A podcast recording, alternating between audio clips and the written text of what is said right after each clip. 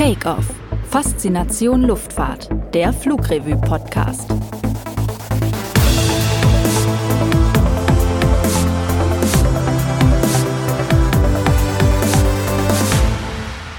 Hallo aus Stuttgart und herzlich willkommen zu Takeoff. Wir begrüßen Sie aus der Redaktion der Flugrevue, der größten deutschsprachigen Zeitschrift rund um die zivile und militärische Luftfahrt, Technik und Raumfahrt. Ab sofort finden Sie uns nicht nur gedruckt oder im Web, sondern auch im Ohr. In diesem Sinne, willkommen zu unserer ersten Podcast-Folge.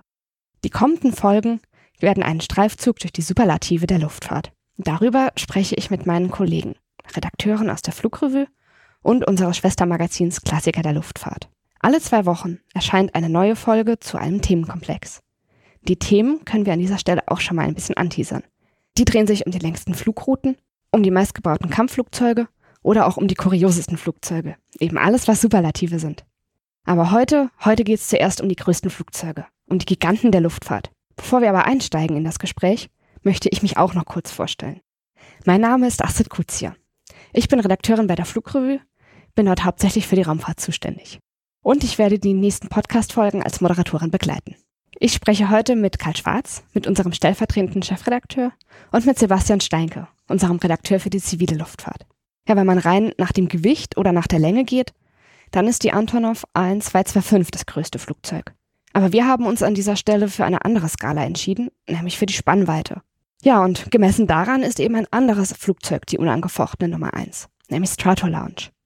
Und dieses Flugzeug ist ein Einzelstück. Es ist erst einmal geflogen, nämlich letztes Jahr im April 2019.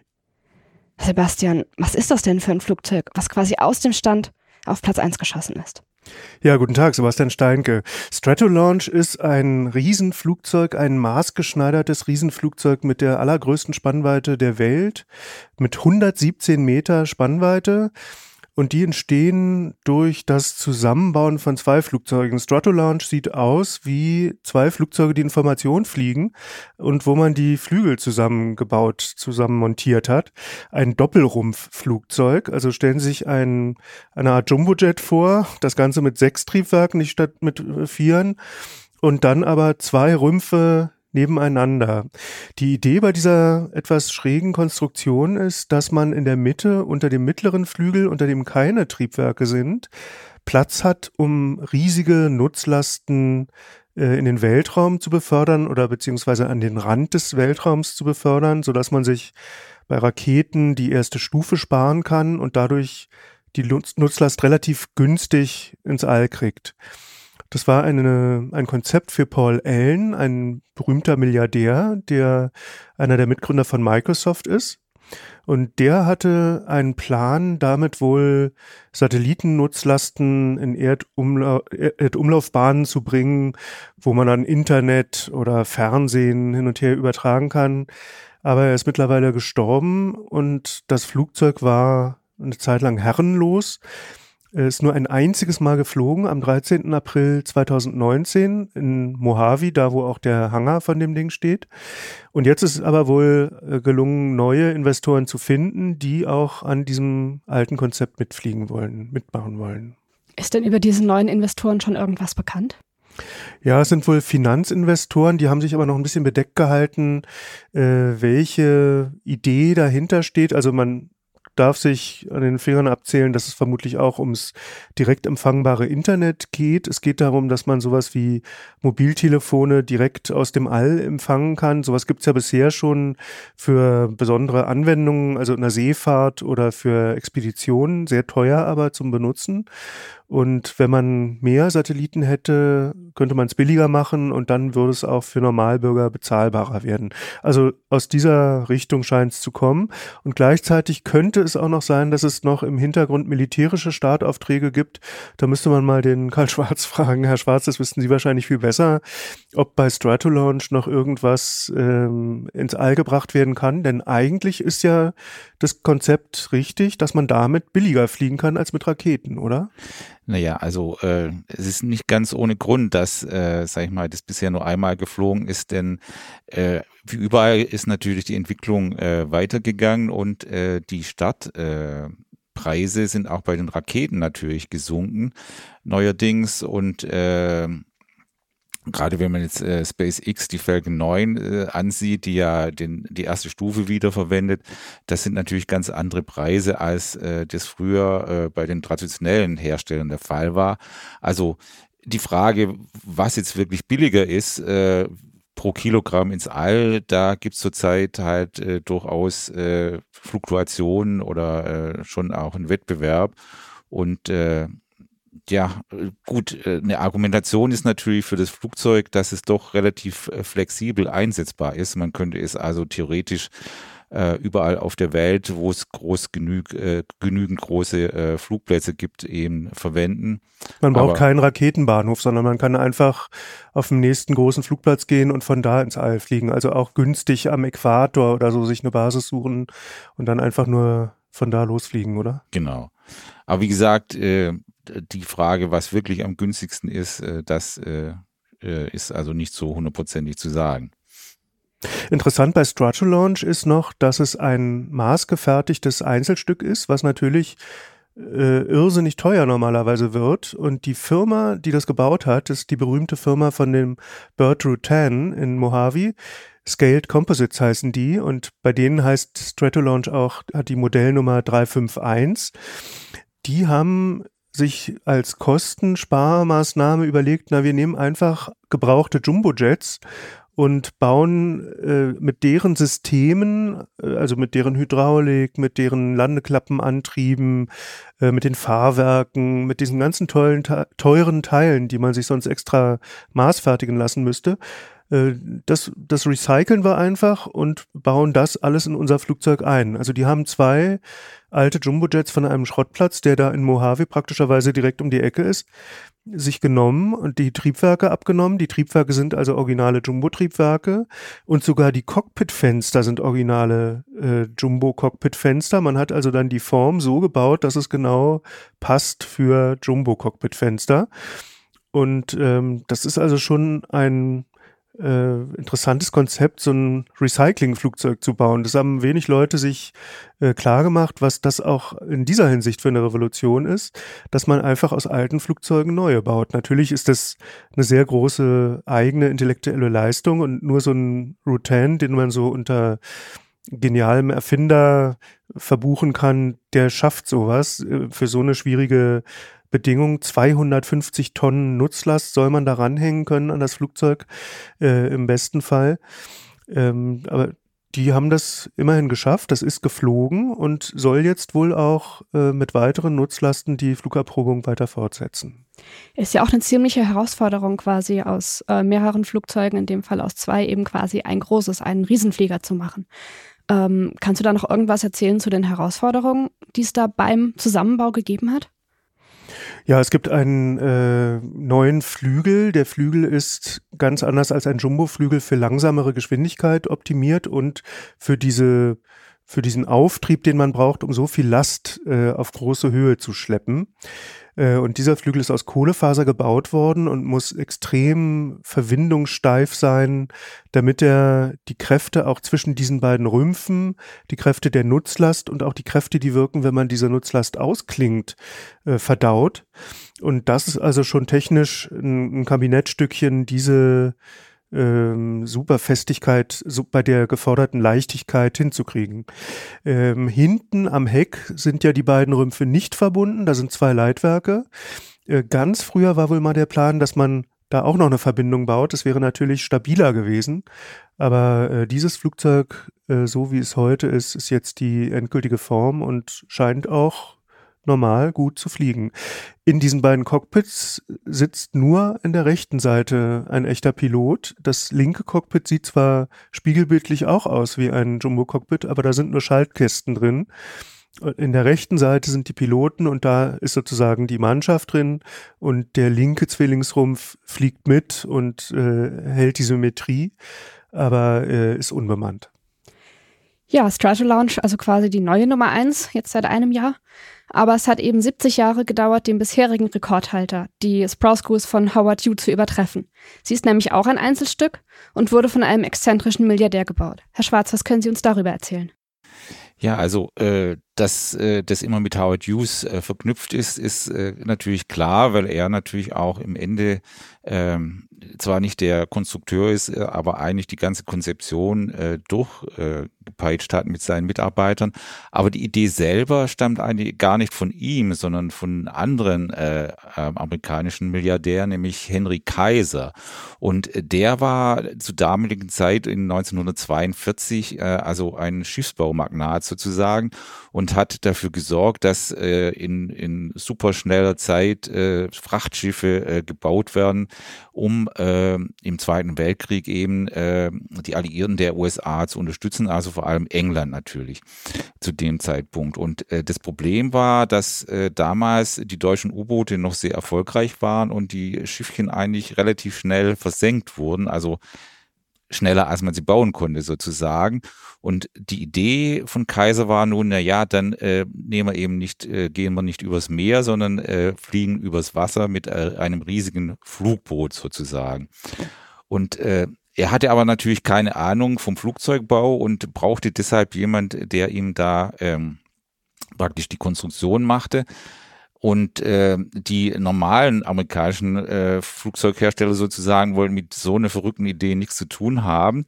Und deshalb äh, hatte dann also Howard Hughes äh, sozusagen äh, überredet, da mitzumachen.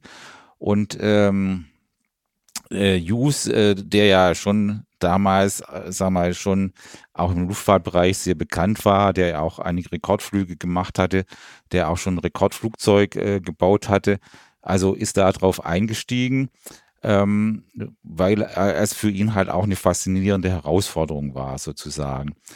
Und ähm, der Punkt war allerdings, dass ähm, allerdings die Vertragsbedingungen waren jetzt nicht so toll, weil ähm, außer Kaiser, der da auch viel PR für die Idee gemacht hat, waren also die Militärs und die Rüstungsleute in Washington waren da eigentlich sehr skeptisch äh, so einer Idee gegenüber.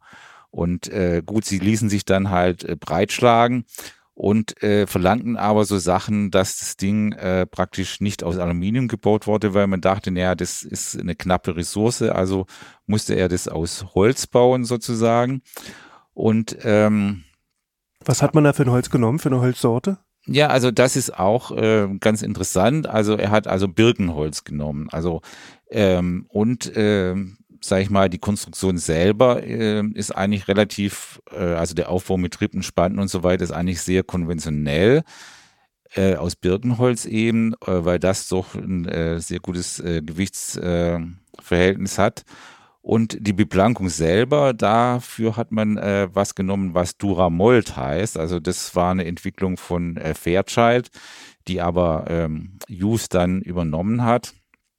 Und das sind praktisch auch dünne Birkenholz äh, ähm, äh, Bleche, äh, nee, nicht Bleche, Sperrholzbrettchen natürlich, oder so. Sperrholzbrettchen mhm. natürlich, äh, die also mit äh, Phenolharz verleimt äh, sind. Äh, und da konnte man praktisch, wie man heute auch mit Kohlefasern im, in verschiedenen Lagen Beplankungen aufbaut, sozusagen, hat man das damals halt mit diesem Birkenholz und dem äh, Leim machen können. Das ist aber alles äh, schon eine relativ schwierige Sache gewesen und ähm, während der ganzen Konstruktion, also betreibt man da schon wegen der Dimension natürlich Neuland und es gab halt immer wieder Schwierigkeiten. Ähm, bei Bruchtests äh, war das dann doch nicht so gut, wie man dachte. Und äh, deshalb hat sich die ganze Sache auch so ein bisschen in die Länge gezogen. Ähm. Es hat dann ja auch noch relativ lange gedauert, bis die Sprouse Goose dann tatsächlich geflogen ist. Ja, also wie gesagt, es lag an, an diesen ganzen technischen Schwierigkeiten, aber auch daran, dass eigentlich keine kein Druck mehr dahinter äh, steckte, schon nach kurzer Zeit, weil die, das Blatt hatte sich ja im Krieg äh, dann doch äh, gewendet eigentlich. Und ähm, sagen wir, die Alliierten war, hatten jetzt eigentlich die Ho Oberhand und ähm, also der Bedarf für die, so ein Riesenflugboot war jetzt nicht mehr akut. Aber ähm, Geflogen ist sie ja aber einmal. Nicht? Ja, ja. Aber Hughes blieb da schon am Ball, also schon allein sozusagen, äh, für ihn war es so eine Art Prestigeprojekt im Ende ähm, dann. Und äh, es dauerte aber eben bis ähm, 1947, bis äh, das äh, Flugboot dann fertig war. Und zwar wurde es also in Culver City, äh, so ein Vorort von Los Angeles, äh, hatte Hughes da sein Werk. Da wurden die Einzelteile gebaut, auch in einem riesigen Hangar, der extra dafür gebaut wurde. Und dann mussten die äh, 30 Kilometer zum Hafen von Long Beach äh, sozusagen transportiert werden. Wo in so einem Trockendock wurde dann, also der Rumpf und die Flügel wurden dann da montiert die ganze Ausrüstung äh, wurde da gemacht, also mit Elektrik, äh, ziemlich äh, umfangfassendes Hydrauliksystem und solche Dinge. Welche Motoren hat man dafür benutzt? Also auch da war natürlich nur das Größte sozusagen äh, gut genug und äh, selbst davon brauchte man halt äh, acht Stück äh, sozusagen. Und zwar waren das äh, Brett Whitney äh, Motoren äh, R3, äh, R4360 äh, sind das. Die wurden auch in anderen Flugzeugen dann noch verwendet. Also Kolbenmotoren. Kolbenmotoren, ja? natürlich mhm. zu der Zeit Kolbenmotoren. Mhm. Und ähm, das war eigentlich ein Sternmotor und zwar 28 Zylinder, also vier oh. Reihen, A7 äh, Kolben sozusagen. Äh, 71 Liter Hubraum, allein der, der Motor wog, wog halt äh, 1600 Kilogramm und äh, sein Spitzname war Maiskolben äh, sozusagen. Äh, und äh, der war eigentlich auch nicht so, am Anfang nicht so, sondern nicht zuverlässig, weil die Kühlung sehr problematisch war und äh, solche Dinge. Aber mh, hm, wie gesagt, er wurde dann auch in, in anderen Flugzeugen später verwendet. Wenn man das Flugzeug so sieht, also eine riesige Kiste mit acht Triebwerken, ein, ein Schulterdecker, Wasserflugzeug, dann sehen ja die Motoren, so stark sie auch sind, richtig klein und zierlich aus. Also ist das Flugzeug untermotorisiert gewesen. Wenn man jetzt so auf den ersten Blick raufguckt, würde man denken, na, die sind ja wirklich winzig, die Motörchen. Äh, oder ist es damit in die Luft gekommen?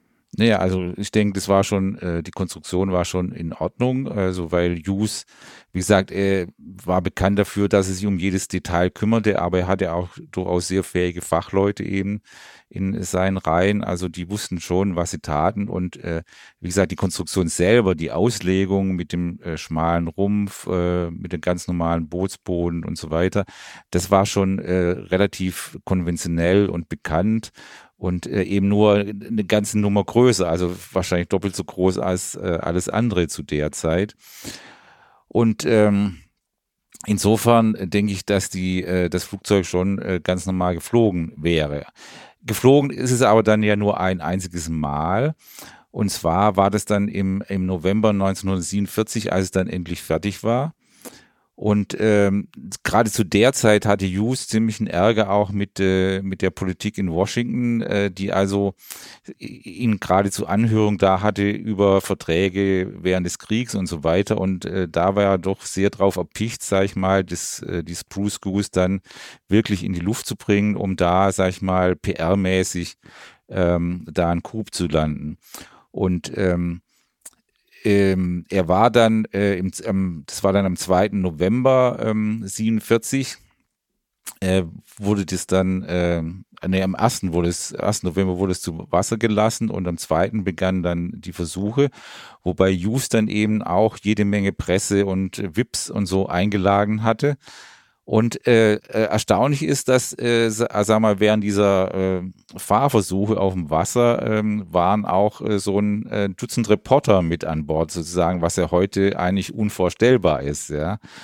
Und ähm, er äh, fuhr dann also mit dem äh, mit der Spruce Goose äh, zweimal so ein bisschen vor dem Hafen hin und her, um eben da die das Handling zu testen und äh, beschleunigt dann so ein bisschen auf 60, äh, 70 ähm, kmh bei den ersten zwei Versuchen. Und ähm, er meinte aber, naja, also starten würde man heute jetzt nicht, weil ähm, das seien jetzt ja nur so Vorversuche. Und äh, es äh, Witzige ist dann, äh, ging dann äh, so um die Mittagszeit ging dann äh, so die Hälfte der Reporter ging so von Bord, um ihre Stories da äh, abzusetzen, was ja damals noch ganz anders war mit Telefon und äh, Und Redaktionsschluss, der ja, war ja früh, nicht? Ja, da musste man nachmittags geschrieben haben, was da in, den nächsten, in die nächste Zeitung soll. Genau. Und dann äh, machte er also nochmal einen Run sozusagen und ähm, bei dem wurden dann die Klappen auf 15 Grad äh, gestellt und äh, dann äh, hob die äh, Spruce Goose dann einfach sozusagen bei äh, so 70 äh, Knoten hob die dann einfach ab und äh, flog dann praktisch in ganz geringer Höhe so anderthalb Kilometer weit, bis, bis, bevor sie dann eigentlich relativ sanft äh, wieder aufsetzte. Also bis heute wird jetzt immer spekuliert, ob der Hughes jetzt eigentlich dann sozusagen absichtlich diesen kleinen Hüpfer machen wollte äh, sozusagen, um das Ding einmal in der Luft zu haben, oder ob das einfach so passiert ist, weil er nicht genau wusste, sag ich mal, äh, was, was die Klappen bewirken, also wie stark die, die äh, Klappen waren da. War es denn ein richtiger Flug oder war es das, was man als Bodeneffekt bezeichnen würde? Also wo das Flugzeug quasi auf so einer Art Luftkissen wirklich nur eine Spannweite über dem Wasser sich fortbewegt. Also kann man es anerkennen, dass sie geflogen ist oder würden Sie sagen, war wirklich nur ein Hüpfer? Naja, also die, die Höhe war jetzt nicht toll, das waren vielleicht äh, 30 Meter oder so. Okay. Ähm, aber äh, sag mal, sie ist auf jeden Fall, würde ich sagen, schon geflogen. Also äh, Hughes hat auch äh, Steuereingaben gemacht, wo sie reagiert hat, praktisch, äh, weil die war ein bisschen Seitenwind, musste er korrigieren und so. Also das war schon alles, äh, sag mal, wie man so heute das auch testen würde. Also das war schon okay. Wie ging es dann danach weiter? Warum ist es bei diesem äh, einen Flug geblieben und warum wurde sie dann danach quasi in den Hangar gestellt ähm, und blieb dann dort? Ja, also die, der Punkt ist ja der, zu der Zeit 47 war ja die Zeit der Flugboote praktisch vorbei. Also das Militär hatte sowieso kein Interesse mehr. Ähm, wie gesagt, für Hughes war das eine Prestigesache, das Ding fertiggestellt zu haben, aber Hughes war halt, äh, obwohl er damals ja noch nicht so der Einsiedler und vielleicht bisschen ähm, ja psychisch krank war oder so, sondern eigentlich noch völlig normal in Anführungszeichen. Aber er hatte dann äh, sagen wir mal, so viele andere Interessen gleich, äh, wo er sich drum kümmern musste, dass er dann eigentlich äh, nicht mehr auf die, das Flugboot zurückgekommen ist. Also er hat hier und da scheint es nochmal ein paar Änderungen angewiesen. Die haben auch nochmal die Motoren gewechselt. Das Flugboot, wie gesagt, blieb äh, in so einem in so einer Halle, die sie dann da in Long Beach errichtet hatten. Und äh, eigentlich bis zu seinem Tod blieb es äh, praktisch äh, da im, im Besitz von Hughes. Und erst dann, äh, als er gestorben ist, ähm, praktisch ähm, äh, war das Flugzeug dann nach wie vor im Besitz der Hughes Firma, also der Summa Corporation, der Holding. Und die hat es dann loswerden wollen. Und ähm, im Endeffekt, nach einigen Verhandlungen, haben sie das dann ähm, praktisch dem Aero Club of Southern California geschenkt, der dann dafür gesorgt hat, dass es praktisch neben der Queen Mary, äh, diesem alten äh, Ozeanliner, der in äh, Long Beach so ein praktisch ein Hotel ist heutzutage, ausgestellt wurde. 97,54 Meter Spannweite hat die Spruce Goose. Also damit ist sie Nummer zwei. Ja, definitiv. Und dass sie jetzt quasi noch im, äh, im Museum ist, weil heutzutage ähm, seit 1992 ist sie eben im Evergreen Aviation and Space Museum. Ähm, wurde dann zerlegt und quasi nach Oregon transportiert. Das heißt, es gibt dieses Flugzeug noch. Man kann es wirklich nach wie vor noch anschauen. Es existiert noch. Ähm, das ist also eigentlich auch eine sehr schöne Geschichte, dass quasi dieses Stück Technik auch die Zeit bis heute überdauert hat. Ähm, so ähnlich geht es auch quasi mit unserer Nummer 3 weiter, nämlich mit der Antonov A1225. Die hat 88,4 Meter Spannweite. Ähm, ja, da kann man eben genau das sagen, was auf die beiden anderen Flugzeuge auch zugetroffen ist. Es ist auch nur ein Einzelstück. Ähm, es gibt quasi auch noch andere Parallelen. Vor allen Dingen hat die auch eine gewaltige Leermasse. Was kann man denn darüber sagen, Sebastian? Was hat es mit diesem Flugzeug auf sich? Ja, Einzelstück ist richtig und auch richtig ist, dass man auch wieder mal was wiederverwertet hat, denn das ist ein sowjetisches Flugzeug gewesen aus der Zeit der Sowjetunion, Antonov 225 dass ein Raum, eine Raumfähre, die Raumfähre Buran, so ähnlich wie der Space Shuttle, das gab es ja auch aus sowjetischer Produktion, äh, aus Moskau zu den Startplätzen in Baikonur bringen sollte und auch überhaupt hin und her transportieren sollte. Und deswegen hat man ein vorhandenes großes Transportflugzeug, die Antonov 124, kennt man vielleicht auch, eine vierstrahlige, ein vierstrahliger Militärtransporter, so ähnlich wie eine Galaxy im Westen. die hat man genommen als Basis und dann nochmal vergrößert. Also man hat nicht vier Triebwerke genommen, sondern sechs. Und dafür hat man in der Mitte am Rumpf ein riesiges Stück Flügel eingefügt als Zusatzverlängerung, damit die Spannweite steigt und damit das Flugzeug mehr Auftrieb äh, gewinnt und diese Raumfähre auf seinem Rücken transportieren kann, im Freien außen. Und äh, außen ran hat man die serienmäßigen Flügel von der Antonov 124 rangebaut. Also das ist ein ganz skurriles Gebilde, weil äh, man hat außen den richtigen Antonov 124 Serienflügel, der ist relativ äh, perfekt durchentwickelt mit Vorflügeln ausfahrbar und äh, allen möglichen Details, die halt so ein richtiges Serienflugzeug hat. Und innen dieses Verlängerungsstück, das hat keine Vorflügel, das ist wirklich nur so äh, eingebaut. Es sollte halt nicht so viel kosten. Man hat ja nur ein einziges Flugzeug wirklich fertiggestellt. Und ähm, ja, dann hatte man schon mal eine gute Basis dafür. Im Heck hat man auch was geändert, weil nämlich diese Raumfähre auf dem Rumpf Huckepack mitgenommen werden sollte, sind ja hinter dieser Raumfähre auch entsprechende Luftwirbel. Also so kann man sich so ein bisschen wie beim Schiff das Kielwasser vorstellen, also eine verwirbelte Zone und die will man nicht gerne aufs Leitwerk treffen lassen, weil dann die Ruderwirkung äh, leidet und diese Wirbel auch Stöße auf der Struktur machen.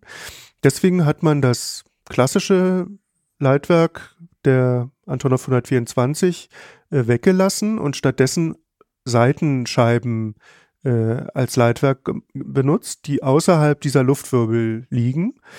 Und weil das Ganze etwas schwerer geworden ist und man sonst Schwerpunktprobleme bekommen hätte, hat man wiederum hinten am Heck, wo die Antonov 124 eine große Frachtrampe hätte, hat man einfach äh, den Rumpf geschlossen und auf die schwere Hydraulik, auf die Türscharniere und auf diese ganzen Teile verzichtet. Da hatte man das Gewicht sozusagen wieder äh, drin. Und wenn man in, im Rumpf Fracht befördern möchte, hat man immer noch die Bugklappe, ein riesiges Bugtor, aber hinten das Hecktor brauchte man nicht. Deswegen hat man diese Konstruktion gewählt. Also eigentlich auch sehr sparsam gedacht. Und man hat ein Riesenflugzeug mit 84 Meter Länge äh, auch auf diese Weise hingekriegt. Du warst dir jetzt in Halle Leipzig auch schon quasi direkt davor, hast vor dem Riesenvogel gestanden. Wie sieht es denn aus? Wie, äh, wie fühlt man sich da quasi? Kannst du das mal ein bisschen beschreiben, deine Eindrücke von dort? Ja, also die Spannweite ist schon wirklich ganz enorm. Äh, auf der ILA war die Antonov 225 ja auch, da haben sie bestimmt auch viele äh, gesehen. Man konnte ja sogar reingehen. Ähm, ich bin auch schon mal in Mailand gewesen, wo Spezialfracht äh, in die Antonov 225 verladen wurde, äh, die hat das Problem, dass sie diese riesige Spannweite hat. Die Spannweite ist so groß, viel größer als alle anderen Flugzeuge, die heute so auf Flugplätzen unterwegs sind, dass man ganz, ganz handverlesene Parkplätze für die Flugzeuge nur findet auf den Vorfeldern und Rollwege, äh, wo man nicht anderen Flugzeuge in die, Flugzeugen in die Quere kommt. Ähm, das ist normalerweise alles über 80 Meter äh, nicht mehr Standard, selbst für Flugzeuge, Flughäfen mit Jumbo-Verkehr. Äh, wie gesagt, wir haben hier 88 Meter, sogar etwas mehr. Und deswegen braucht man Flugplätze so wie Leipzig, die haben sehr viele geräumige Frachtvorfelder, da geht es sehr gut. Oder eben in Mailand, als ich damals war, sind die an einem frühen Wochenendmorgen geflogen, haben ganz schnell ihre Fracht eingeladen und sind wieder weggeflogen, bevor der restliche Verkehr losgeht, weil man sonst mit anderen Flugzeugen hätte kollidieren können, einfach weil die Flügelspitzen immer in den Gegenverkehr reinhängen. Wenn man über einen Rollweg rollt, dann ähm, wischt man wieder an irgendwelchen Lampenmasten lang. Also diese dieses Thema Spannweite ist sehr, sehr wichtig für den späteren Flugbetrieb. Deswegen haben ja so neue Flugzeuge wie jetzt die Boeing 777X, die hat ja sogar Flügelspitzen, die sie hochklappen kann, damit man am Boden weniger Platz braucht. Und äh, in der Luft, wo man gerne möglichst gestreckte lange Flügel hat, also das aerodynamische Ideal ist sowas ähnliches wie so eine Art Säbelform, ganz weit und dünn. Äh, da hat man dann äh, die perfekte Auftriebs- und Widerstandskonstruktion. Was für Fracht wird denn typischerweise mit dem Flieger transportiert? Ja, heute ist es ein fast normaler Frachter, könnte man sagen. Man sieht noch oben auf dem Rumpfrücken diese Buckel, wo mal die Raumfähre tatsächlich auch mit transportiert wurde. Aber die Raumfähre ist längst äh, vergessen und steht im Museum. Äh, heute nutzt man die Antonov 225 als Frachter für Schwerlasten. Die kann bis zu 250 Tonnen Last schleppen. Das ist wirklich schon enorm. Also als ich damals in Italien war, da war eine Papiermühle, die verladen wurde. Also es gibt oft große Industrie-Einzelstücke, die sehr kompliziert sind in der Herstellung und wo man gerne im Herstellerwerk alles fertig bauen will. Und da hat man irgendeinen riesigen Koloss, den man bisher fast nie mit Luftfracht hin und her transportieren konnte. Und mit dem Ding geht das eben. Das kann es wirklich wegschleppen. Und äh, es gibt eine große Lademannschaft, die in dem Flugzeug mitfliegt. Äh, man kann sich so, vorstellen, unten im Hauptdeck ist ein riesiger großer Laderaum, der ist ganz frei. Da sind nur ein paar Portalkräne an der Decke, mit der man Fracht auch innen drin hin und her schaffen kann. Und oben drüber ist nochmal sowas wie ein richtiges Flugzeug, allerdings ohne Fenster im Rumpf. Also es ist sehr spartanisch auf eine gewisse Art, aber wenn man sich die Einrichtung anguckt, ist es wiederum nicht spartanisch. Da sind richtige kleine Schlafkojen, also so ein bisschen wie im U-Boot, würde ich jetzt mal sagen. Äh, Schlafkojen, kleine Klapptische, wo man wirklich sitzen kann und essen kann. Äh, eine kleine Küche gibt's sogar, wirklich mit einem kleinen Elektroherd.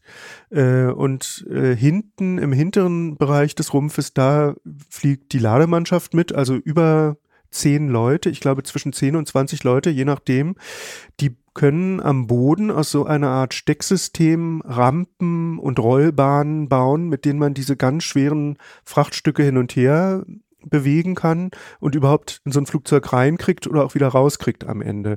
Also die ist quasi wie so ein Wohnmobil, richtig autark.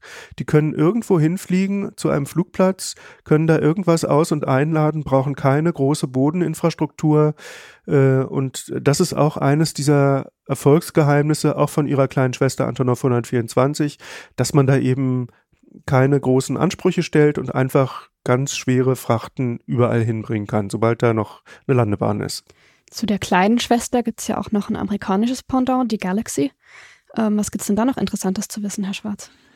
Ja gut, die 125 von Antonov, die wurde ja deutlich später als die Galaxy äh, damals entwickelt. Äh, während ähm, die Galaxy eben aus den 60er Jahren stammt, als die Amerikaner also der Meinung waren, äh, man müsste jetzt doch äh, deutlich mehr Truppen und äh, Kriegsmaterial weltweit durch die Gegend äh, transportieren. Ähm, und da ging es also darum, kleinere, also auch schon jetgetriebene äh, äh, Militärtransporter zu ersetzen. Und äh, damals hat eben Lockheed äh, mit der Galaxy den Zuschlag bekommen, also ähm, das ist auch so ein vierstrahliger Schulterdecker eben mit, äh, mit einer Nase, die hochklappen kann, damit man äh, die Fahrzeuge rein und rausfahren können, mit einer Heckklappe, mit einem vielrädrig, äh, vielrädrigen Fahrwerk, dass man eben auch auf äh, etwas schlechteren Pisten äh, landen kann und manövrieren kann. Und äh, ähm, das war dann äh, eben der Erstflug äh, 1968 ähm, für diese Maschine, also die auch äh, mit äh, vier damals also ganz neuen Turbofan-Triebwerken mit äh, größerem Durchmesser bestückt war. Und die also in, in jetzt in neueren äh, Varianten oder besser gesagt in umgerüsteten Varianten ja nach wie vor bei der US Air Force äh, im Dienst ist und auch noch sehr sehr lange im Dienst bleiben wird. Ähm, also gut, die Galaxy, also neben der technischen ähm, Neuland ähm, war da auch äh, beschaffungsmäßig, äh, gab es da einen Vertrag praktisch, der Entwicklung und Produktion umfasste, was damals äh, was Neues war, wo man aber schnell wieder davon abkam, weil das war dann doch bei so fortschrittlichen Projekten äh, eben doch nicht so ganz abzusehen, was es kostet. Und äh, die Galaxy wurde dann auch sehr viel teurer, als man zuerst gedacht hatte. Ähm, es gab also auch äh, dann technische Probleme. Also der Flügel brach schon bei 84 Prozent äh, Nutz, äh, der äh, des geforderten äh, der geforderten Lasten und musste dann später umkonstruiert werden und solche Dinge. Also halt, äh, würde ich sagen, das übliche militärische ja, Murks, äh, aber das dann am Ende dann doch eben äh, zum äh, sehr äh, brauchbaren Flugzeug äh, dann geworden ist, äh, auf das die Air, Force eben äh, auch äh, jetzt in den nächsten 20 Jahren äh, nicht verzichten kann. Ein brauchbares Flugzeug, wenn man so sagen will, ist ja auch der Jumbojet. Äh, um mal um das um mal zum Thema äh, kommerzielle Luftfahrt zu wechseln und auch mal ein paar Flugzeuge reinzubringen, die eben jetzt heute noch sehr erfolgreich sind und eben nicht als Einzelstücke oder nur einmal geflogen sind. Ähm, die ist ja auch nur ganz kurz danach geflogen nach der Galaxy, ein halbes Jahr später. Genau, der Jumbojet hatte seinen Erstflug am 9. Februar 1969 und äh, inzwischen sind 1555 ausgeliefert worden, also ein riesiger kommerzieller Erfolg. Ähm, der passt sehr gut zur Galaxy, über die wir eben geredet haben, weil beide Flugzeuge eigentlich aus der gleichen äh, Keimzelle kommen. Es ging bei beiden Herstellern darum, für diesen Auftrag, den dann Lockheed mit der Galaxy gewonnen hat, äh, ein Flugzeug zu entwickeln. Aus dieser Zeit sind diese neuen Triebwerke entwickelt worden, Mantelstromtriebwerke, die viel größer waren, viel stärker waren. Ähm, die sehen auch anders aus. Die sind nicht mehr nur so ein Röhrchen, sondern mehr so dicke Töpfe, sagen wir mal. Dieser dicke Topfeffekt kommt daher, dass außen noch Luft um das eigentliche Triebwerk rumgeleitet wird, der sogenannte Nebenstrom. Und diese Triebwerke haben viel mehr Kraft. Und mit diesen großen Triebwerken konnte man überhaupt erst derartig große Flugzeuge bauen. Und deswegen, als das Triebwerk da war, hat Boeing dann eben, nachdem man zwar den Militärauftrag verloren hatte, gesagt, okay, dann bauen wir daraus ein großes Passagierflugzeug und vor allem ein Frachter. So hat man sich das damals vorgestellt, denn damals gab es das Überschallfieber. Alle dachten, also hier, wir bauen die Concorde, haben die Europäer gedacht, aber die Amerikaner hatten auch verschiedene Überschallprojekte und man dachte eigentlich, bald fliegen wir alle nur noch Überschall, aber dann können wir die großen Flugzeuge für Frachttransport nehmen. Deswegen hat Boeing den Jumbojet von Anfang an ziemlich optimiert auch für den Frachttransport. Der Jumbo hat ja diesen Buckel, kennt, kennt man ja wahrscheinlich. Äh, das heißt, das Cockpit ist eine Etage höher als das richtige Hauptdeck. Wenn man jetzt beim Frachter vorne die Nase aufklappt, kann man unten durch ganz bequem große Frachtcontainer durchschieben. Und das Cockpit stört nicht. Wenn man das Cockpit genau da unten hätte, wäre es natürlich ein Problem. Also das macht bis heute äh, verschafft dem Jumbo einen großen Vorteil und der wird ja heute noch gebaut als Frachter. Ähm, die Passagiernachfrage ist ein bisschen runtergegangen. Es gibt heute neue Flugzeuge, so zweistrahlige Flugzeuge wie die 777, aber auch von Airbus 350. Die können heute sehr wirtschaftlich auch sehr lange Strecken fliegen. Also man muss nicht mehr so ein ganz großes Flugzeug haben. Aber der Jumbojet, als er rauskam, äh, der war natürlich eine echte Sensation und man, der war damals eben sehr viel größer als die Flugzeuge, die damals sonst flogen. Stellen wir uns mal eine Boeing 707 vor, also die hat vielleicht 180 Passagiere mitgenommen und jetzt hatte man plötzlich ein Flugzeug für 300 Leute oder mehr. Und äh, das heißt, der ganze Luftverkehr musste sich für den Jumbo auch ändern. Äh, man brauchte erstmal Computerreservierungssysteme oder riesig große Warteräume, große Gepäckhallen, in denen diese ganzen Passagiere auf einmal ihre Koffer wieder zurückkriegen können.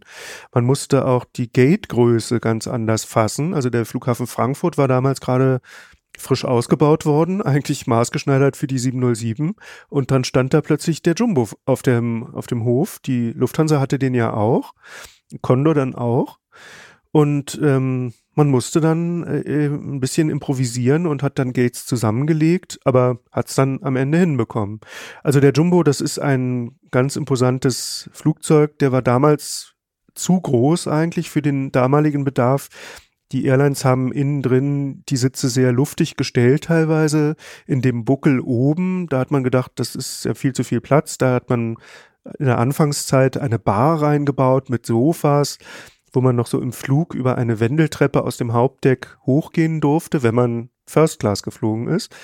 Hinten drin die Economy, die sah eigentlich schon mehr so aus, wie wir sie heute kennen. Äh, es gab Kino im äh, Flugzeug. Das war damals auch was ganz Neues mit Leinwänden, auf die so elektronische Bildwerfer, sowas ähnliches wie ein ganz frühes Farbfernsehen ähm, oder wie ein Beamer müsste man eigentlich heute sagen, äh, raufgeworfen haben, aber es gab nicht an jedem Sitz einen Bildschirm, so wie man es heute kennt, sondern eine große Leinwand für vielleicht zehn Sitzreihen.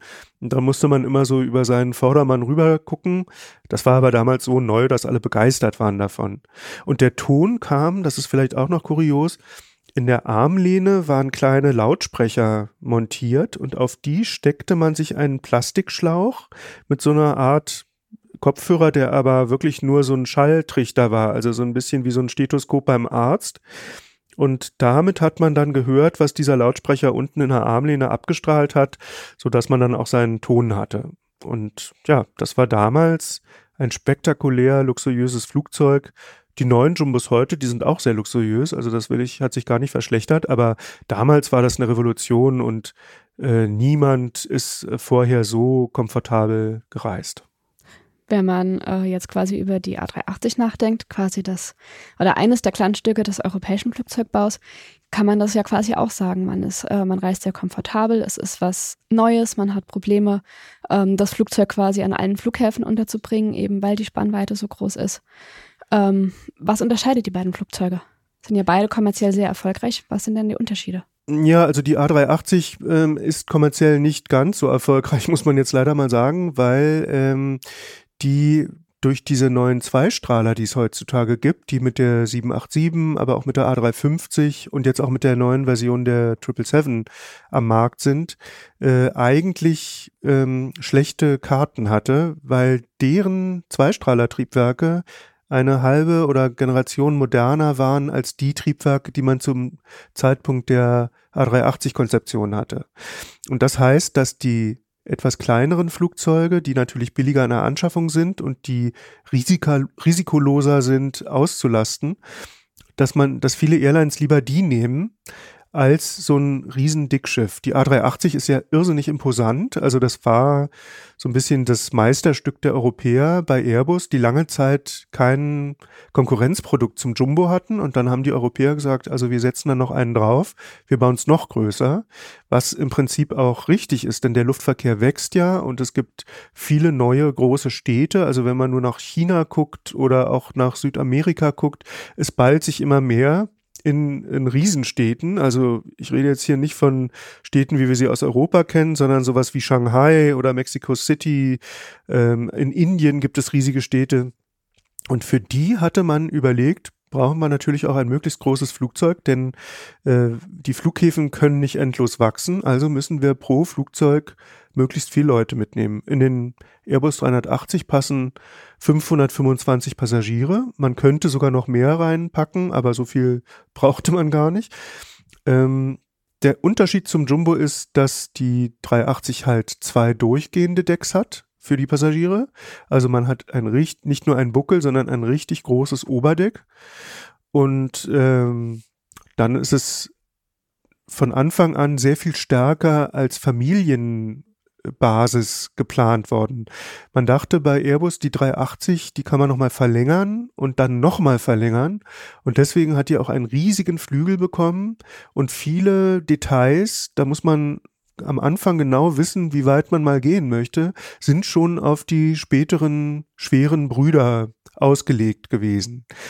Das ist an sich eine sehr sparsame und smarte Idee, aber dadurch, dass das Flugzeug sich nicht richtig verkauft hat, gab es diese Nachfrage für die großen Versionen gar nicht. Und die kleine Version, in Anführungsstrichen, die A380-800, von der wir hier reden, die einzige Version, die gebaut wurde, die war dann an bestimmten Stellen etwas zu schwer. Und das hat ihr nochmal geschadet. Nochmal geschadet, gerade im Wettstreit mit diesen nagelneuen Zweistrahlern, die auf extreme Wirtschaftlichkeit ausgelegt war und die ja Airbus mit der 350 auch selber baut. Also da gibt's quasi auch Konkurrenz im eigenen Hause, eine neuere Konkurrenz. Und ähm, die aktuelle Mode in der Luftfahrt ist nicht mehr bedingungsloser Massenflugverkehr, sondern mehr äh, ein Zielen auf äh, weniger Passagiere, die aber höhere äh, Ticketpreise zahlen sollen. Also viele Linien-Airlines möchten am liebsten Geschäftsreisende befördern und da reichen dann auch ein paar weniger, die aber dann halt relativ teure Tickets äh, entrichten. Und unten drin kann man ja noch Fracht mitnehmen, dann verdient man eigentlich ganz gut. Und diese etwas kleineren Flugzeuge sind eben viel günstiger anzuschaffen. Äh, sie sind auch günstiger zu leasen, wenn man die nur mieten möchte und auch günstiger weiter zu verkaufen. Und beim, beim Airbus 380 war schon ein bisschen das Problem, dass es ein Exot war, weil er so groß war. Jetzt haben wir ja schon viele von den größten Flugzeugen vorgestellt. Welche fehlen denn jetzt noch?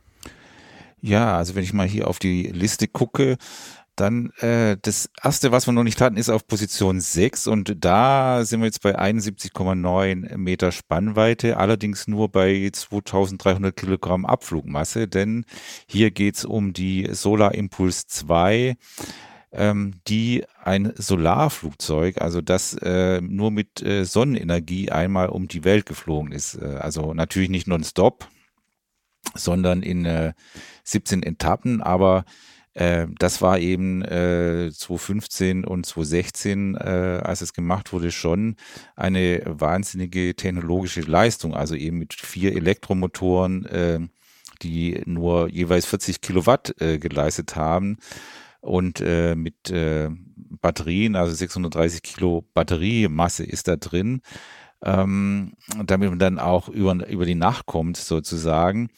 Und ähm, das war praktisch äh, so ein, ja, ähm, ein Energie, eine äh, saubere Energie-PR-Aktion, sage ich jetzt mal. Also ein Solarflugzeug, was am Tag äh, über Solarzellen seinen Strom gewonnen hat und gleichzeitig noch so viel Strom gespeichert hat, dass es auch bei Nacht und Dunkelheit mit der Solarkraft vom Vortag noch fliegen konnte. Genau.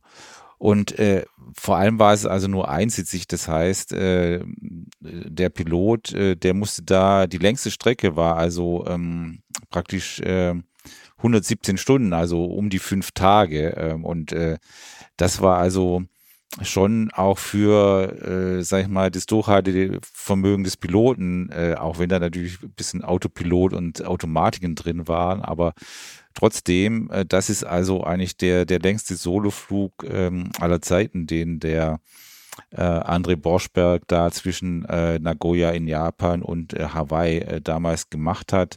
Also 8900 Kilometer praktisch nur mit Solarenergie und natürlich fliegt das Ding auch nicht, äh, sag ich mal, 800 oder 900 Kilometer pro Stunde wie ein Jumbo, sondern äh, das tuckelte also so mit 90 äh, bis 120 kmh, äh, je nach Gegenwind, äh, manchmal sogar ein bisschen langsamer äh, durch die Gegend.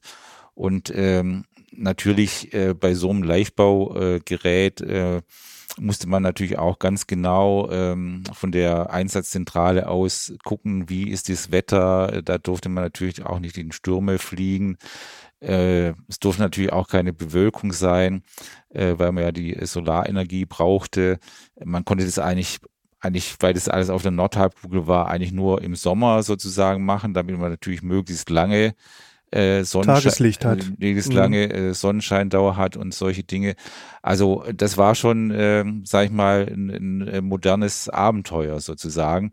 Jetzt äh, mit äh, keinerlei praktischen Anwendungen äh, im Anschluss. Äh, besser gesagt, jetzt gibt's ja vielleicht sogar eine, und zwar aber allerdings, äh, sag ich mal, so mehr Richtung Militär, äh, weil ähm, seit äh, letztem Jahr gibt's also Ideen, eben die äh, Solar Impulse als äh, Basis äh, für so ein Überwachungsflugzeug praktisch zu nehmen. Also als Drohne dann allerdings, also unbemannt. unbemannt. Ja.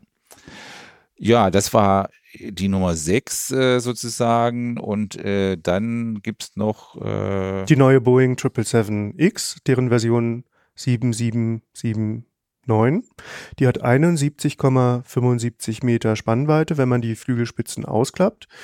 Und äh, danach folgt die Convair XC99 mit 70,1 Meter Spannweite. Genau. Also die Convair, da sind wir wieder so bei den äh, Zweiten Weltkrieg sozusagen. Ne? Das war auch praktisch ähm, in, in der Zeit, äh, als wir äh, die Hughes Bruce Goose hatten. Und ähm, Convair, ähm, das ist jetzt ein Landflugzeug sozusagen, kein, ähm, äh, kein äh, Wasserflugzeug.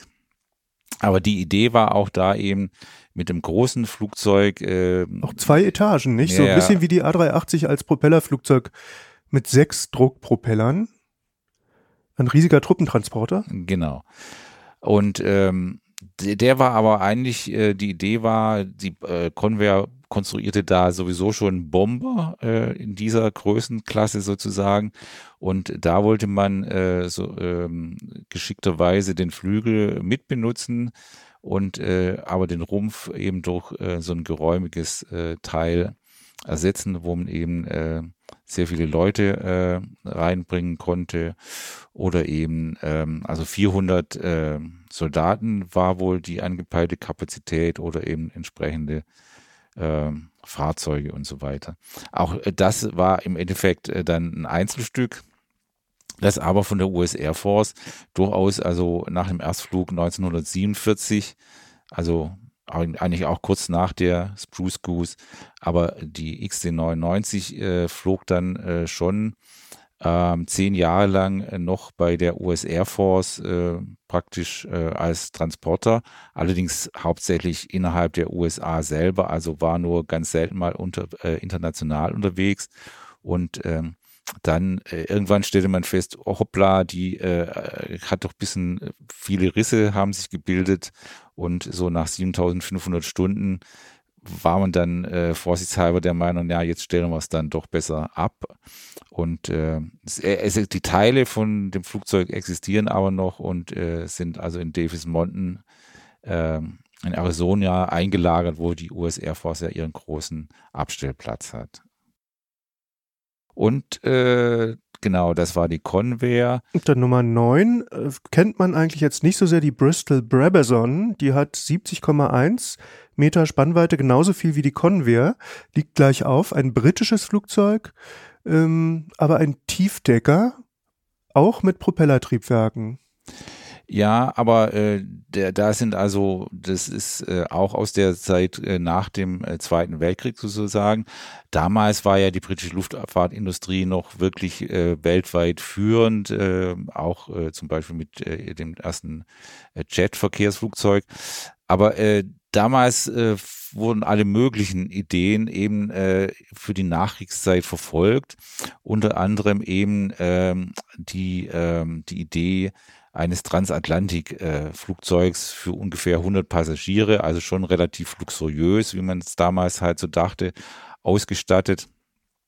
Und äh, das äh, war eben die Brabazon, die aber eben auch von der Dimension her ähm, schon äh, eine Nummer vielleicht zu groß war und äh, zwar im Endeffekt dann gebaut wurde und auch im September 49 dann geflogen ist, aber es wollte halt damals dann doch keiner kaufen, selbst die staatlichen äh, Fluglinien in Großbritannien nicht und äh, deshalb äh, blieb dann nichts anderes übrig, als äh, das Programm 1953 eben einzustellen und äh, das Flugzeug dann zu verschrotten. Ja, an dieser Stelle sind wir am Ende unseres Podcasts angekommen. Ähm, ausblickend auf die nächste Folge möchte ich noch sagen, dass das Nummer 10 müssen wir noch nennen, den Jumbojet, die Boeing 7478 mit 68,5 Metern Spannweite. Den wollte ich noch nachtragen. Wir haben ja vorhin den Jumbo schon äh, behandelt, aber entschuldige die Unterbrechung, Astrid. Genau, vielen Dank, Sebastian, für die, für die Zahl, die war uns vorhin durchgerutscht. So, jetzt sind wir aber endgültig am Ende unseres Podcasts angekommen. Äh, ich möchte jetzt nochmal einen kleinen Bogen schlagen zurück auf die A380, quasi das größte Passagierflugzeug der Welt zurzeit. Ähm, die kommt nämlich auch auf den längsten Flugrouten zum Einsatz. Aber die längste Strecke, die wird mit einem Zweistrahler bedient. Und warum das so ist, das hören Sie in der nächsten Folge. Für heute bedanken wir uns jetzt bei Ihnen fürs Zuhören. Machen Sie es gut und bis zum nächsten Mal. Tschüss. Tschüss, ja. Tschüss, auf Wiedersehen.